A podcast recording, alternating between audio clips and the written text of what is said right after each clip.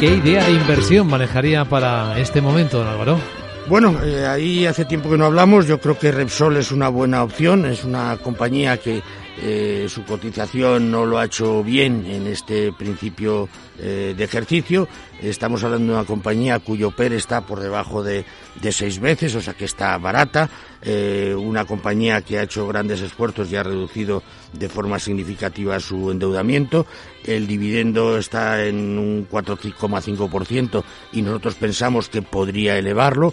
Esperamos excelentes resultados del ejercicio pasado y, por supuesto, para este, porque al final creemos que la la reapertura de China pues va a ir poco a poco tensionando el mercado en el mercado los precios del crudo. Eh, tiene muy buenos márgenes de, refino que se van a poder mantener y yo creo que Repsol es una buena opción en estos momentos